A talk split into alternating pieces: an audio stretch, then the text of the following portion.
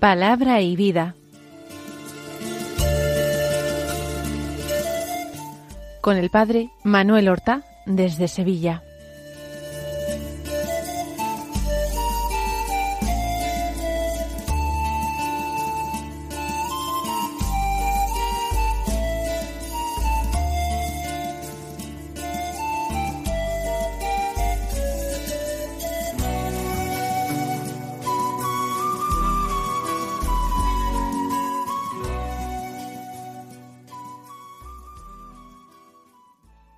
En el nombre del Padre y del Hijo y del Espíritu Santo.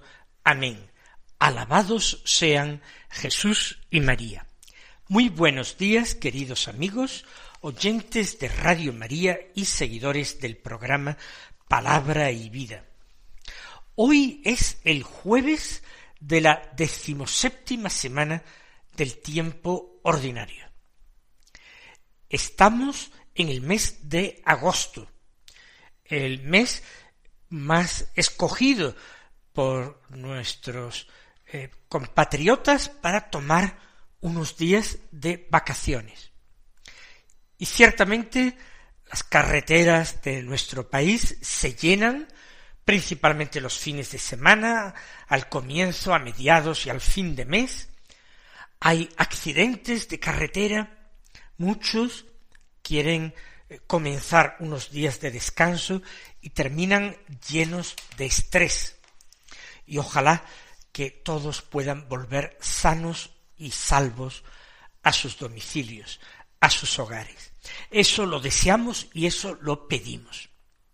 Hoy es día 3 de agosto y nosotros nos ponemos a la escucha de la palabra de Dios con deseos de comprender mejor esta palabra y de permitir que esta palabra realmente incida en nuestras vidas. Que esta palabra se convierta para nosotros en una palabra personal que nos interpele. Así la tarea de escuchar y de meditar la palabra se convierte en un compromiso de responder a este Dios que me habla, que me habla continuamente, que me habla cada día. Estamos estos días tomando la primera lectura de la misa como primera parte de nuestra meditación y dedicamos la segunda parte del programa al Evangelio. Leemos como primera lectura el libro del Éxodo y luego como Evangelio ya sabemos que eh, San Mateo.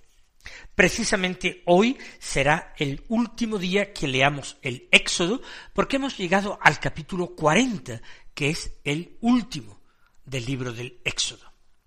De este capítulo cuarenta escuchamos los versículos dieciséis al veintiuno y después los versículos treinta y cuatro al treinta y ocho, que dicen así En aquellos días Moisés hizo todo conforme a lo que el Señor le había mandado. El día uno del mes primero del segundo año fue erigida la morada. Moisés erigió la morada, colocó las basas, puso los tablones con sus travesaños y plantó las columnas, montó la tienda sobre la morada y puso la cubierta sobre la tienda como el Señor se lo había mandado a Moisés. Luego colocó el testimonio en el arca, sujetó los varales al arca y puso el propiciatorio encima del arca.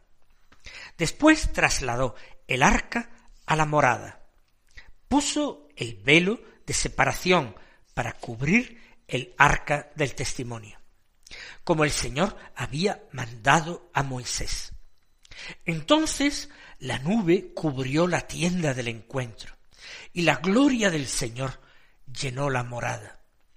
Moisés no pudo entrar en la tienda del encuentro, porque la nube moraba sobre ella, y la gloria del Señor llenaba la morada. Cuando la nube se alzaba de la morada, los hijos de Israel levantaban el campamento en todas las etapas. Pero cuando la nube no se alzaba, ellos esperaban hasta que se alzase. De día la nube del Señor se posaba sobre la morada, y de noche el fuego en todas sus etapas, a la vista de toda la casa de Israel. Quizás nos ha parecido esta lectura sin importancia, hablando de realidades antiguas y superadas, de la antigua alianza, del Antiguo Testamento. Hay palabras que no nos son familiares y no sabemos exactamente a qué se refieren. Se habla de la morada, se habla de la tienda, se habla del testimonio, del arca, de la propiciación. Palabras que si no sabemos qué significan, hacen que este texto termine siendo un auténtico eh, enigma para nosotros. Vamos a tratar de explicarlo, de simplificar y encontrar la enseñanza espiritual. Lo primero que tenemos que decir es que para el ser humano, de todas las épocas, la liturgia es importante. La liturgia es el servicio de Dios. Pero el servicio de Dios no puede ser improvisado cuando es un servicio que testimonia, que ofrece un pueblo, una comunidad. Uno puede eh, elaborar su propia liturgia, pero como devoción personal, como signos, como gestos que le ayudan a entrar en comunión con Dios. Pero un pueblo, pero una comunidad que comparte una misma fe en un mismo Dios, necesita una liturgia con la que alabar al Señor, con la que darle gracias, con la que hacerlo propicio a las súplicas que le dirigen sus fieles. Entonces es normal que Moisés, siguiendo las indicaciones exactas del mismo Dios, construya lo que construyó. Hay algo verdaderamente original en Israel. En todos los pueblos de la antigüedad, a sus dioses eh, les erigían templos, templos a veces extraordinariamente fastuosos. Recordemos esos templos que todavía podemos admirar en Egipto, dedicados a los dioses de Egipto.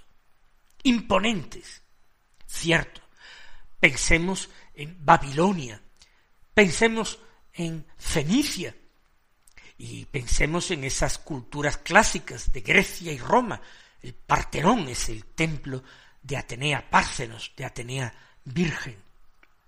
Sin embargo, Israel hace en tiempos del Éxodo algo extraordinario, y es construir un templo portátil, porque su Dios camina con ellos, porque su Dios marcha con ellos. No es un Dios que deba ser adorado en tal o cual tierra, ni mucho menos. Es un Dios que como ha salvado a su pueblo, se convierte en guía de su pueblo, en compañero de su pueblo y en protector de su pueblo, de un pueblo nómada, de un pueblo que está en marcha hacia una tierra prometida por Dios.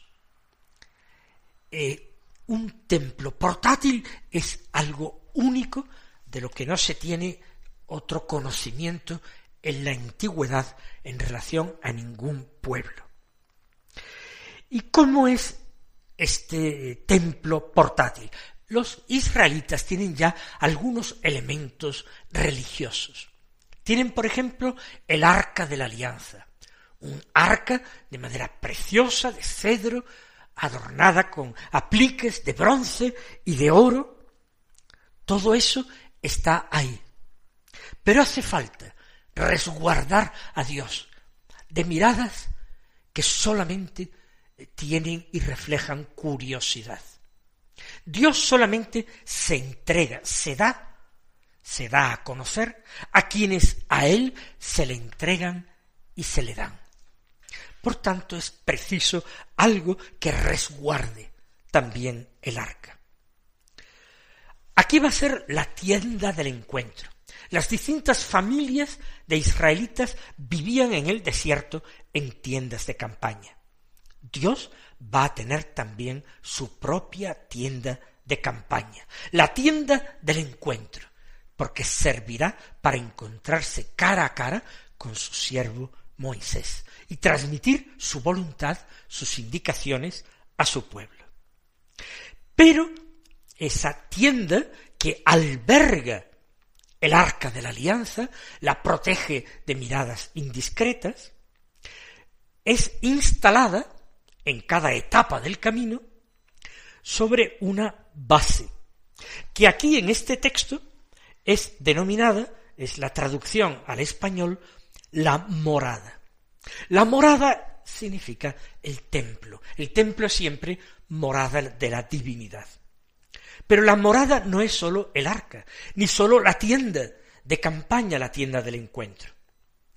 Es una instalación provisional hecha con travesaños y tablones. Por eso Moisés erige la morada colocando unas bases, poniendo tablones, travesaños, columnas, postes que sustentan una efímera arquitectura, un basamento, como un gran estrado elevado. Allí, encima de ese estrado elevado, monta la tienda del encuentro. La tienda del encuentro, la de Dios, es levantada sobre la morada. Todo el conjunto va a ser la morada, el templo y se le pone la cubierta a la tienda. Originariamente serían paredes de tela o preferiblemente de cuero, pero se le cubría también para protegerla del sol, de insectos. Era un recinto cerrado. Así, dice, puso la cubierta sobre la tienda, como el Señor se lo había mandado al eh, Moisés, a su siervo Moisés. Luego dice, colocó el testimonio en el arca.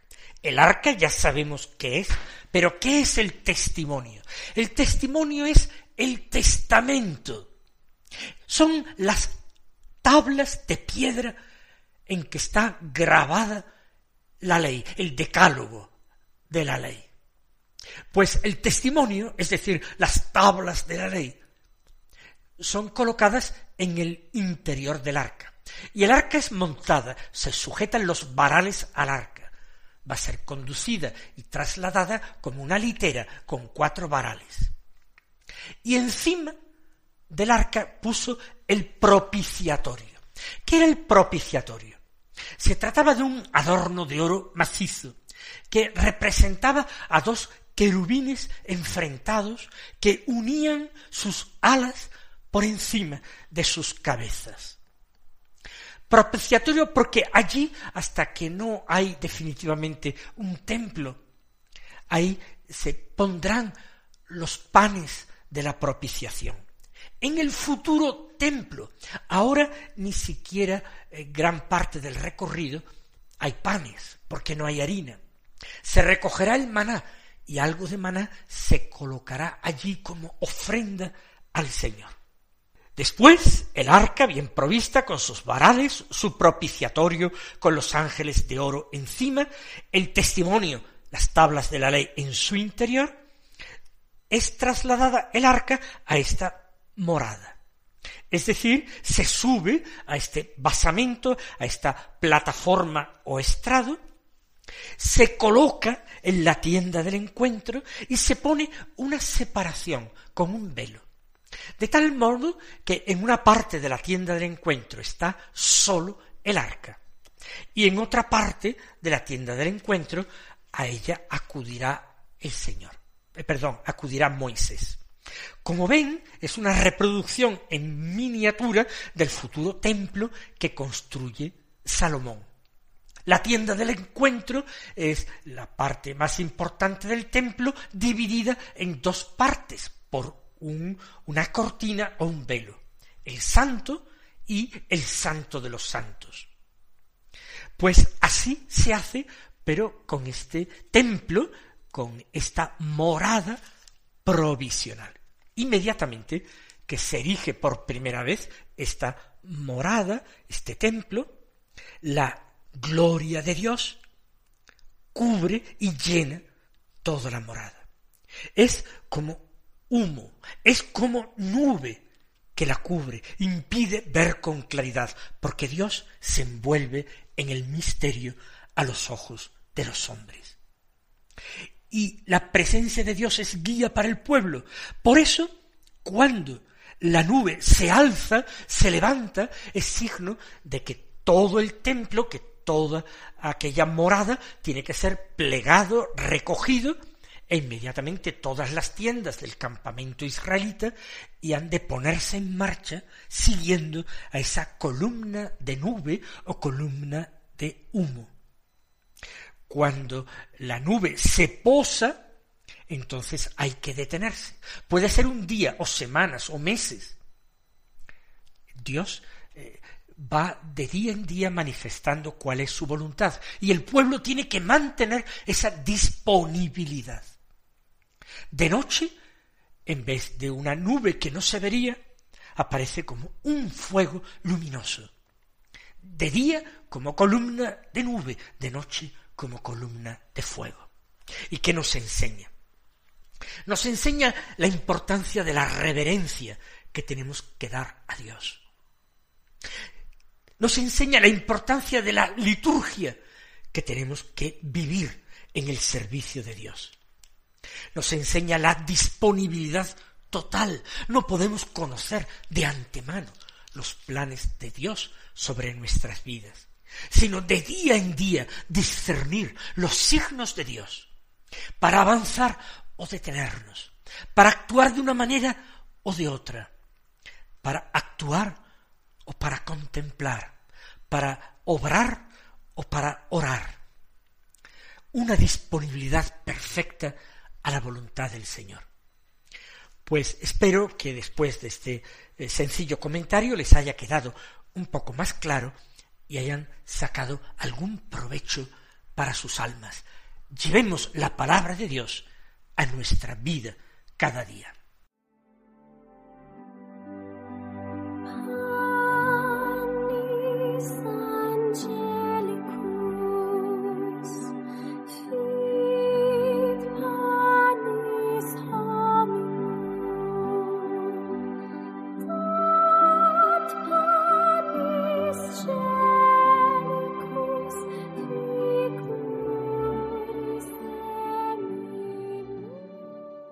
Como hoy la primera lectura entrañaba alguna dificultad, dificultad de comprensión por los términos un poco extraños, inusuales para nosotros que se empleaba, eh, nos queda menos tiempo para el Evangelio. Pero vamos a escucharlo. De San Mateo capítulo 13, los versículos 47 al 53 que dicen así. En aquel tiempo dijo Jesús al gentío, el reino de los cielos se parece también a la red que echan en el mar y recoge toda clase de peces. Cuando está llena la arrastran a la orilla, se sientan y reúnen los buenos en cestos y los malos los tiran. Lo mismo sucederá al final de los tiempos.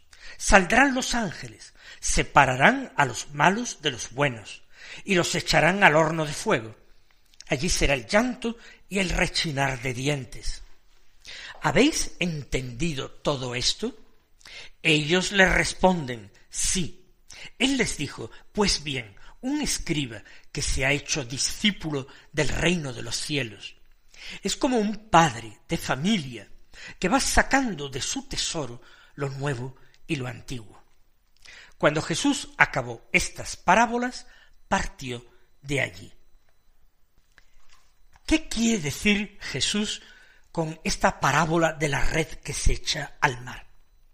Recuerden ustedes que una gran cantidad de apóstoles, eh, más de la mitad de ellos, habían sido pescadores en el lago de Galilea. Y el Señor les había prometido ser pescadores de hombres. Pues ahora es justo comparar el reino de los cielos a una red que es echada en el mar.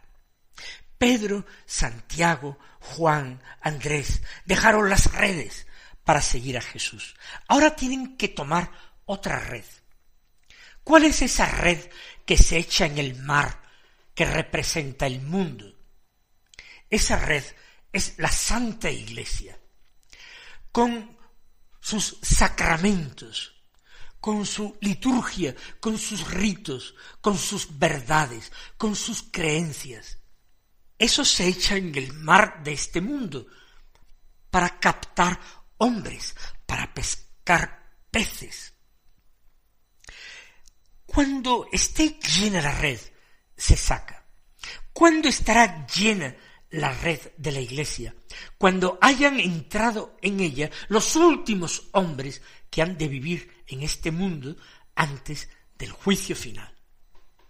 Y una vez que está llena una vez que en ella ya han entrado todos los que habían de entrar, no simplemente por profesarse de palabra o con ritos cristianos, uno lo es.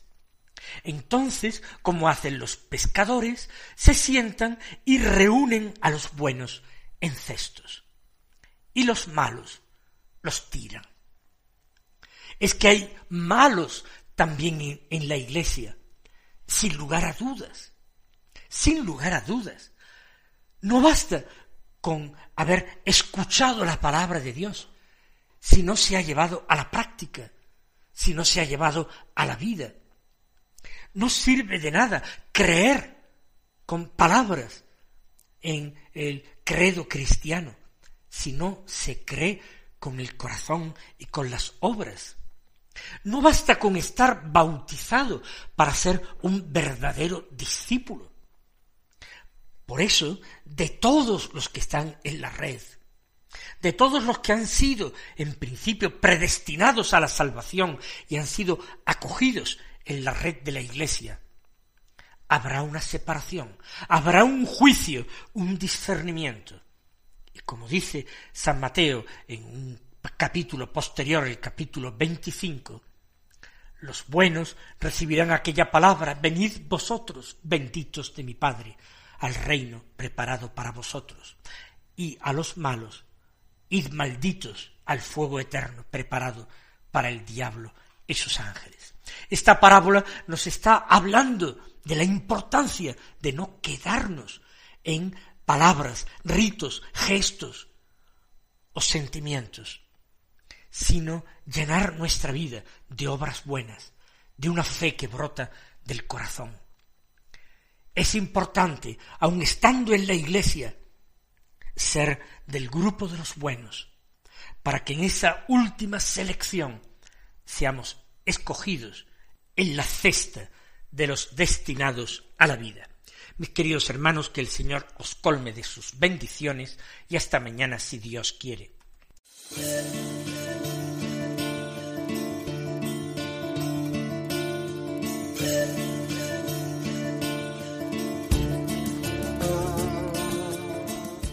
Han escuchado en Radio María Palabra y Vida, un programa que dirige el Padre Manuel Horta.